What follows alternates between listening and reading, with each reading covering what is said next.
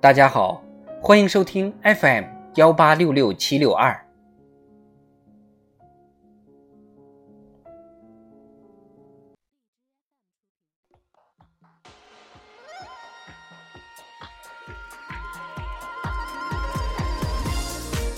庆祝中国共产党建党一百周年特别节目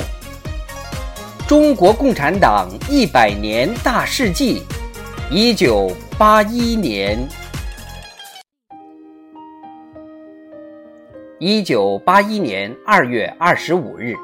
全国总工会、共青团中央等九单位联合向全国人民，特别是青少年发出倡议，开展。以讲文明、讲礼貌、讲卫生、讲秩序、讲道德和心灵美、语言美、行为美、环境美为主要内容的五讲四美文明礼貌活动。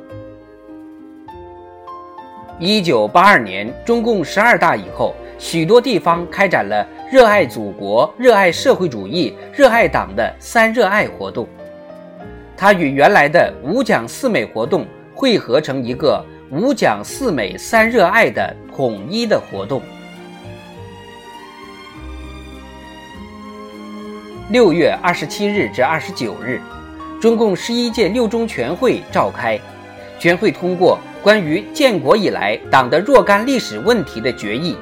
对新中国成立三十二年来党的重大历史事件，特别是文化大革命作出正确总结。实事求是地评价毛泽东的历史地位，科学论述毛泽东思想作为党的指导思想的伟大意义。决议的通过，标志着党在指导思想上拨乱反正任务的完成。二十九日，全会选举胡耀邦为中央委员会主席，邓小平为中央军委主席。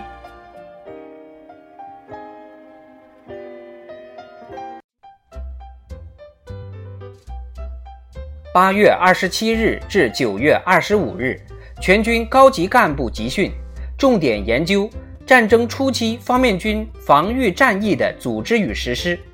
期间，北京军区部队和空军部队在华北地区组织方面军防御战役演习。邓小平在演习结束后举行的阅兵式上讲话指出，必须把我军建设成为一支强大的现代化、正规化的革命军队。九月三十日，叶剑英向新华社记者发表谈话，进一步阐述关于台湾回归祖国、实现祖国和平统一的九条方针政策。